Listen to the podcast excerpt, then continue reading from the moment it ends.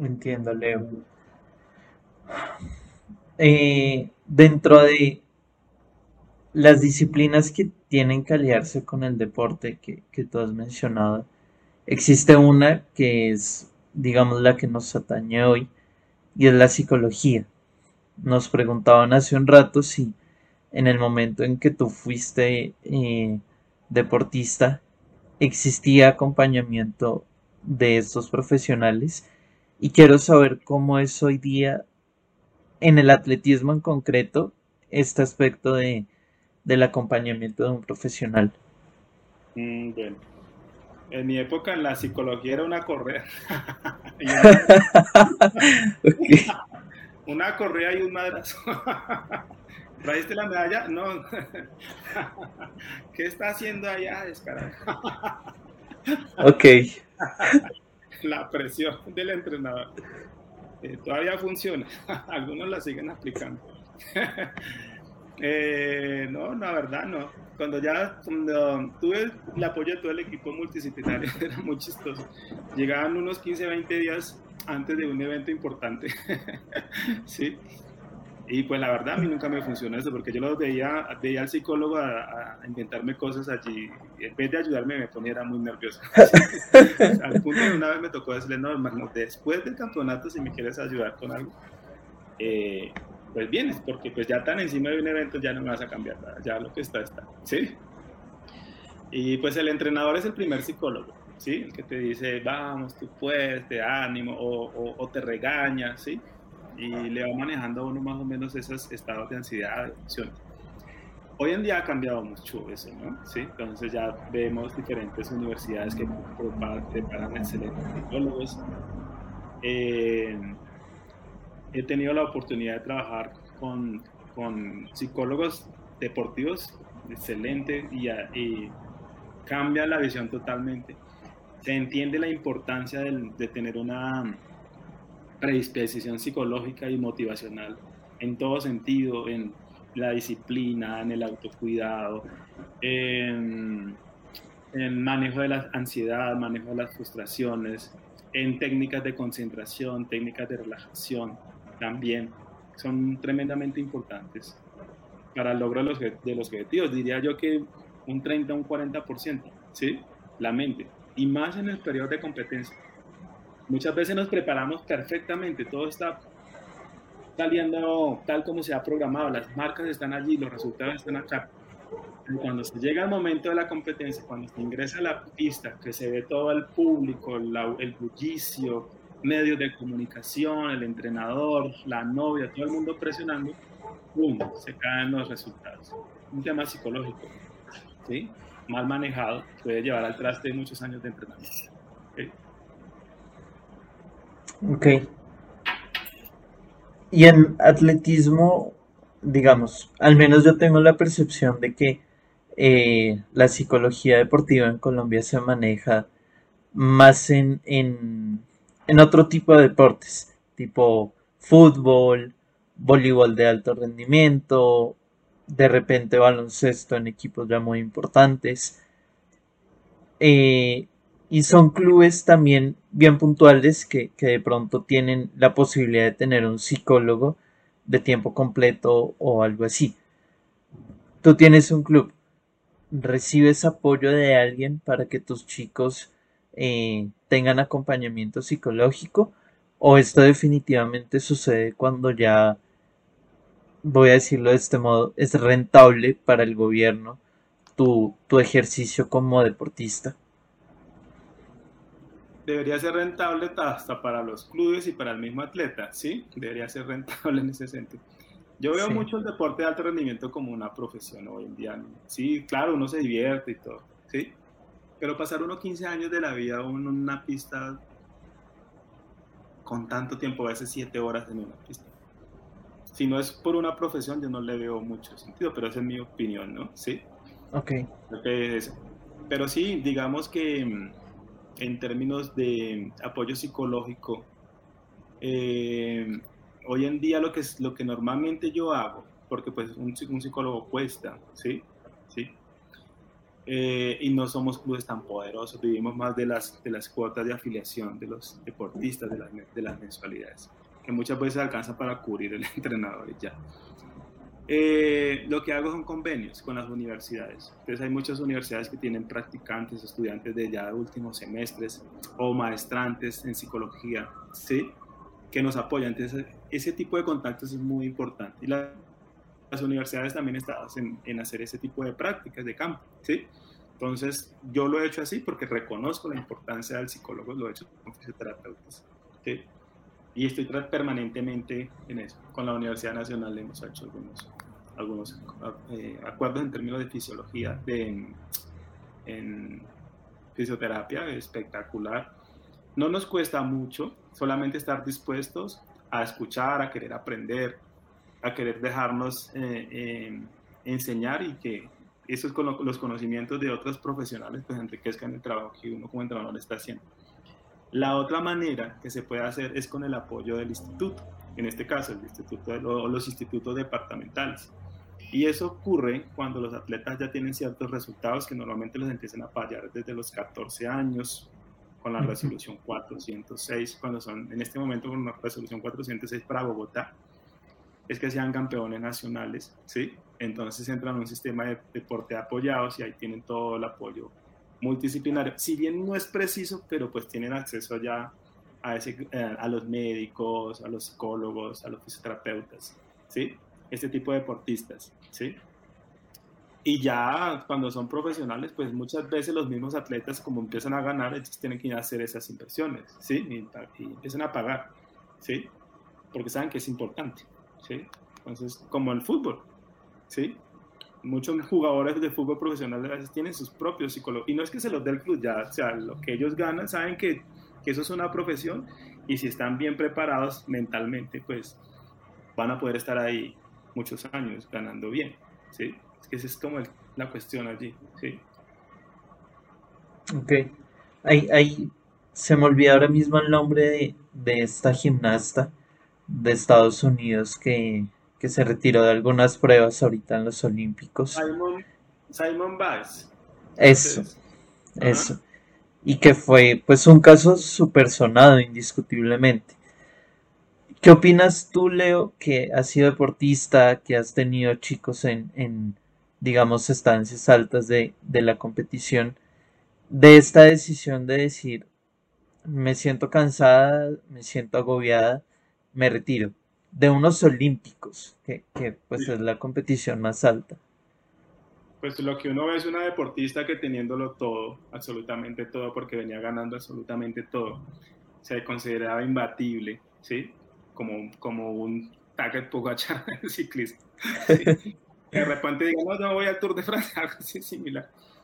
Pues detrás de eso hay todo, una, todo hay un, un contexto, ¿no? Que hay que saber leer, ¿sí?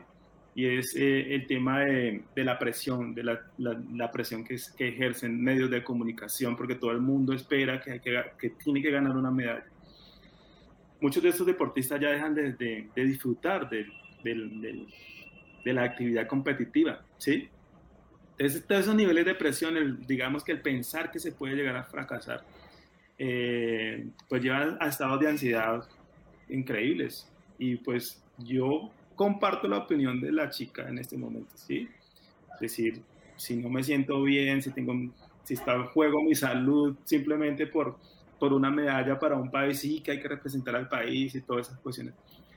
Pero pues es una persona, ¿sí? Y pues una medalla, pues sí, la medalla es muy importante.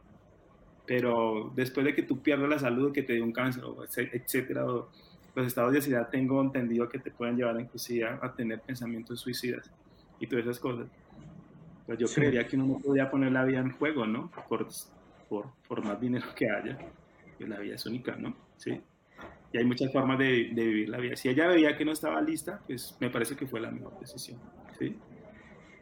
Sí. Ok, estamos de acuerdo en, en ese aspecto. Nos llevan aquí por, por otro aspecto muy interesante y son los llamados deportes electrónicos.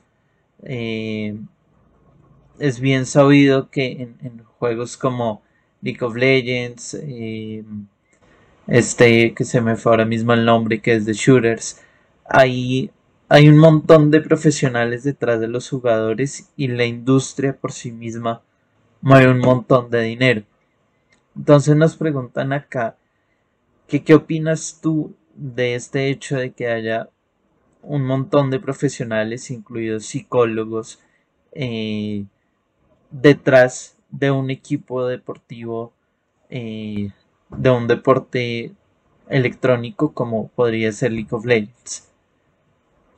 Sí. Yo creo que estamos, pues, mm, el nacimiento del deporte se da, el deporte moderno como nosotros lo conocemos. O sea, porque finalmente hemos logrado como, como, como, como, como ciudadanos o como humanidad, ¿sí? Eh, darnos una mejor calidad de vida. ¿sí? En cuanto a los sistemas de, de, la tecnología ha evolucionado tanto que ya nos queda más tiempo, más tiempo para pensarnos. Al punto, ¿sí? Que finalmente ya no sabemos qué ponernos a hacer, ¿cierto? ¿Sí? y el deporte nace precisamente de eso, ¿no? Decir, bueno, tengo este tiempo y ahora qué me voy a poner. ¿Sí? O, naturalmente que vienen otras, otras consideraciones políticas, otras eh, que están detrás de todo esto. Y el tema económico, pues es impresionante. La modernidad y el, y el deporte, pues van de la mano, ¿no? Y los sistemas económicos, pues también van de la mano. si yo tengo acá una, un, un, juego como el que tú me estás eh, planteando y tengo millones de personas conectadas, interactuando ahí, generando recursos, pues esta es la dinámica del capitalismo, finalmente un capitalismo salvaje, ¿no? Independientemente. Mm, interesado simplemente en la parte económica y, no de pronto en la calidad del mensaje o la calidad del juego o el bienestar que te, que te lleva a tener una otros niveles de vida, ¿no? ¿Sí? tengo entendido de que pues estar uno tantas horas detrás de una de una de un ordenador pues generan también en, niveles digamos patologías psicológicas que muchas veces uno pareciera que se, se, fueran de la realidad no o sea es como otro mundo no sí.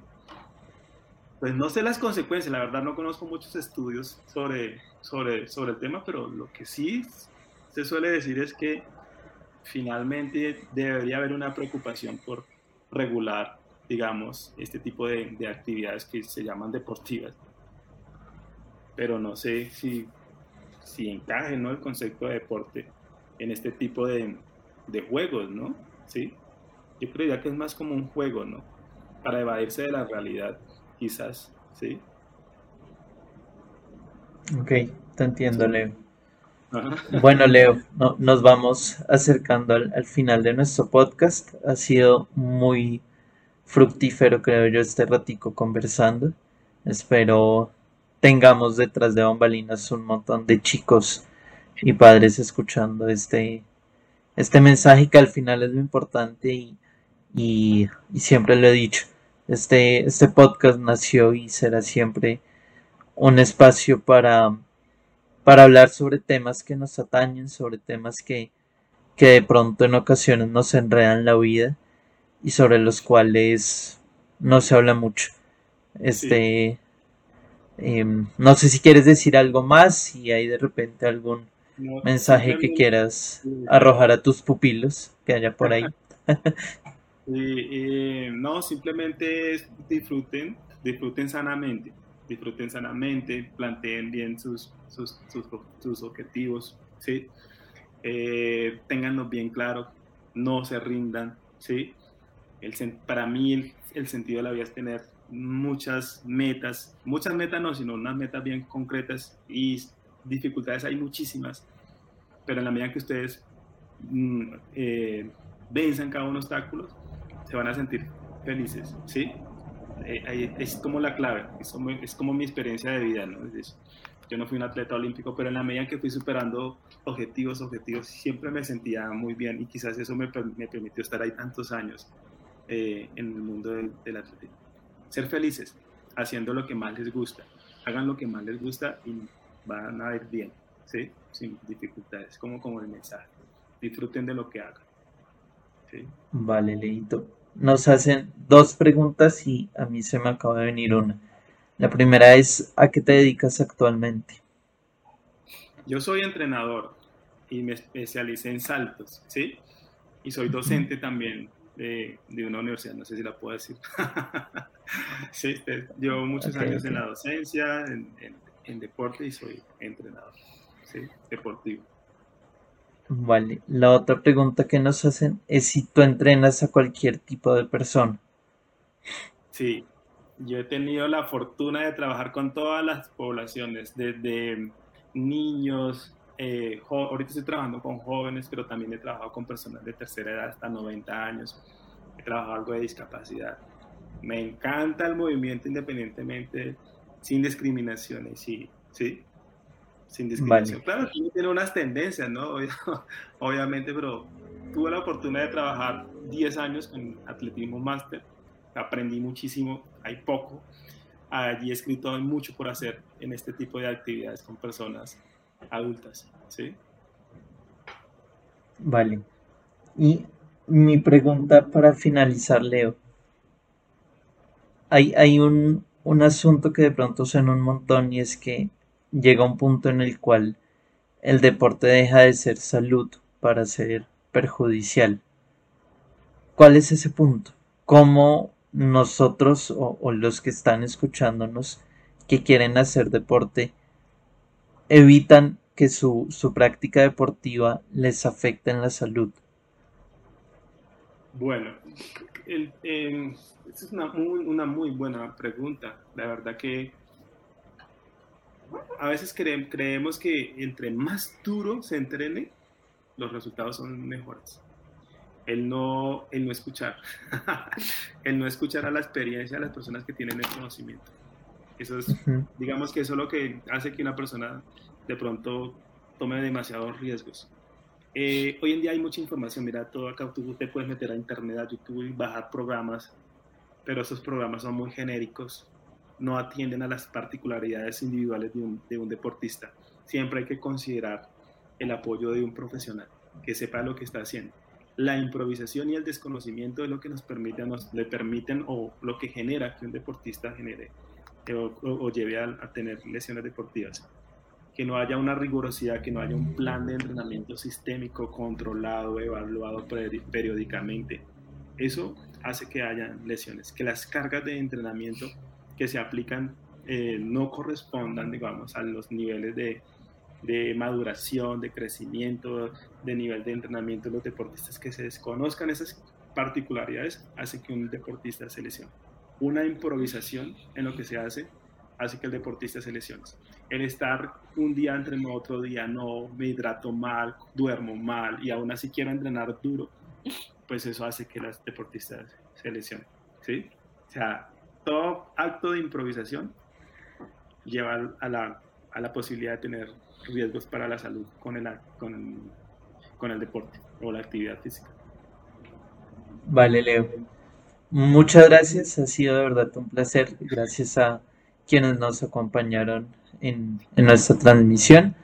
Em, este capítulo estará cargado en un par de días en la plataforma YouTube y esperamos poder solucionar el tema de Spotify para que también puedan escucharlo por allí pronto. Muchas gracias, por todo, Leito. Gracias por la invitación, gracias a todos por estar allí escuchándonos y pues nada, los espero allá en la pista de atletismo, en el salitre. Eso. que descanses, Leo. Estamos hablando. Muchas gracias. Que estén muy bien. Que estén bien todos.